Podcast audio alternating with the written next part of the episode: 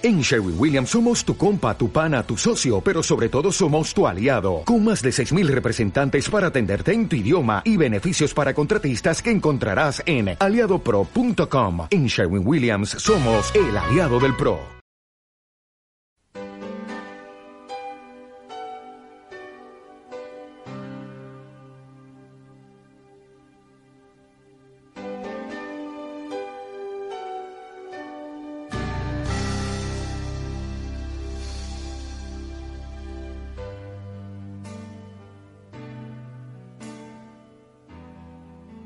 Muy buenas tardes.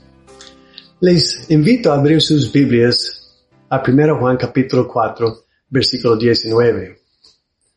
1 Juan 4, 19. Ahí encontramos un versículo corto de apenas cuatro, nueve palabras que dice así, nosotros le amamos a Él porque Él nos amó primero.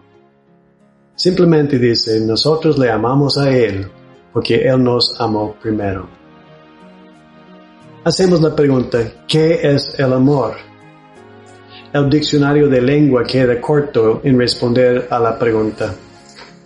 Leyendo las tarjetas del Día de las Madres, no basta en definir la palabra. O mirando una película romántica, puede sacar lágrimas, pero no nos da una definición suficiente del amor. Tampoco escuchando las canciones sentimentales revelan el verdadero significado. Cuando los que escribieron por inspiración del Espíritu Santo, cuando ellos quisieron hablar de la cualidad, no pudieron usar las palabras que existían en aquel entonces. El Espíritu Santo más bien usó una nueva palabra para expresar las ideas previamente desconocidas, porque la definición de la palabra amor expresa la naturaleza de Dios. Dios es amor. Entonces el amor es una expresión del carácter de Dios. Entonces para enseñar el significado del amor, Dios intervino en la historia humana con la máxima expresión del amor que el mundo jamás haya conocido. El Dios que nos amó primero envió a su Hijo a este mundo. Cuando observamos el amor de Dios, aprendemos que el amor no nace en los sentimientos de Dios, eh, eh, sino en la mente de Dios. Dios tomó la decisión de amarnos. Dios decidió amar a los que no son amables. Dios no tomó en cuenta las virtudes del objeto de su amor. Él no tomó en cuenta lo que fuimos, sino lo que seremos. Pues leemos en Romanos capítulo 5, versículos 6, 8 y 10, porque Cristo a su tiempo murió por los impíos Después leemos que Dios muestra su amor para con nosotros, en, que siendo aún pecadores, Cristo murió por nosotros. Porque siendo enemigos, fuimos reconciliados con Dios. Los objetos del amor de Dios son impíos, pecadores y sus enemigos. En contraste con el amor natural, el amor divino anhela dar y no recibir. Por lo cual leemos en Juan 3:16, de tal manera amó Dios al mundo que ha dado a su Hijo unigénito. Este amor divino da sin considerar el costo. Juan nos dice, 1 Juan 3:11, en esto hemos conocido el amor, en que Él puso su vida por nosotros. El costo elevado, Él puso su vida por nosotros. También capítulo 4, versículo 10, Él dice, en esto consiste el amor, no en que nosotros hayamos amado a Dios, sino que Él nos amó a nosotros y envió a su Hijo en propiciación o en un precio satisfactorio por nuestros pecados. Pedro agrega estas palabras hablando del costo que Cristo pagó, diciendo, sabiendo esto que fuisteis rescatados no con cosas corruptibles como oro o plata, sino con la sangre preciosa de Cristo. Este es el precio más elevado, jamás pagado en la historia humana. La sangre de Cristo. El amor de Dios no toma en cuenta el costo y con gozo paga con su propia sangre. Este amor, el amor de Dios, cambia la condición de los objetos de su amor. Por lo cual en 1 Juan 13, versículo 1, Juan, Juan dice, mirad cuál amor nos ha dado el Padre en hacernos hijos de Dios. El amor de Dios toma rebeldes, impíos, pecadores, y de ellos le hace sus hijos. Somos hechos hijos de Dios. Y con razón que Pablo dice, eh, perdón, Juan dice, mirad cuál amor nos ha dado el Padre en hacernos hijos de Dios. Dios sería totalmente justificados en recibirnos como esclavos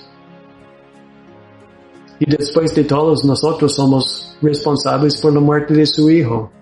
Pero Dios nos recibe en su familia y por medio de la muerte de su Hijo nos hace sus hijos y nos invita a decirle, Padre. Podemos decirle al dueño del universo, Padre. ¿Podemos comprender este amor? Y el amor de Dios es personal. Es cierto que Dios amó al mundo y dio a su Hijo unigénito. Es cierto. Es cierto que Cristo amó a la iglesia y se dio a sí mismo por ella. Pero Pablo agrega en Gálatas capítulo 2 versículo 20 que el Hijo de Dios, el cual me amó y se entregó a sí mismo por mí, es personal. El cual me amó y se entregó a sí mismo por mí. Es personal. Entonces, ¿qué es el amor? Es la actitud de Dios. La actitud de, Dios en dar abundantemente a los que no merecen nada. No es el, el amor del diccionario o el amor de las películas. Ese es el amor de Dios. ¿Cómo se llama este amor? Algunos dicen el amor usando la palabra griega, el amor agape. Otros dicen el amor divino. A mí me gusta decir el amor del Calvario, porque fue en el monte Calvario donde vemos la expresión máxima de este amor, cuando el Hijo de Dios murió por los pecadores. Murió por mí. ¿Qué significa ser amado por Dios? Bueno, primeramente yo no comprendo tal amor. Quiero conocerlo más. Quiero conocer más a aquel que me ama tanto. ¿Qué significa el amor de Dios para mí? Significa que yo tengo gozo. Tengo gozo porque yo soy amado por Dios. Dios me ama. ¿Qué significa el amor de Dios? Para mí significa que tengo confianza mirando al futuro. Un himno dice, soy objeto de su amor, Cristo me tendrá. Tenemos confianza. ¿Qué significa el amor de Dios para mí? Significa que un día voy a estar con Él. El Señor Jesús se fue a preparar lugares para nosotros, para que donde Él está, ahí estaremos también. ¿Qué significa el amor de Dios para mí? significa que yo le quiero servir con mi vida. ¿Por qué? Porque amamos porque Él primero nos amó a nosotros.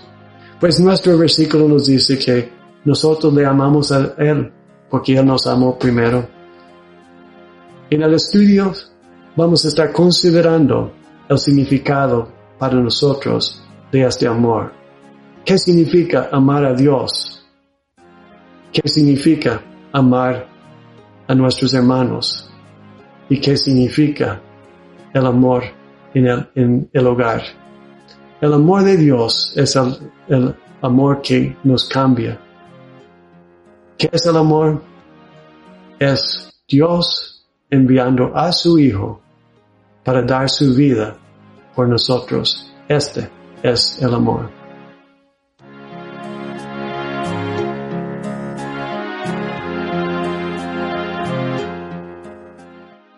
Un encuentro con Dios es una producción original de Campamento Mixto El Encuentro. Para disfrutar de todo nuestro contenido le invitamos a que nos visite en nuestras plataformas sociales. Nos encuentra en Facebook y YouTube como Campamento Mixto El Encuentro.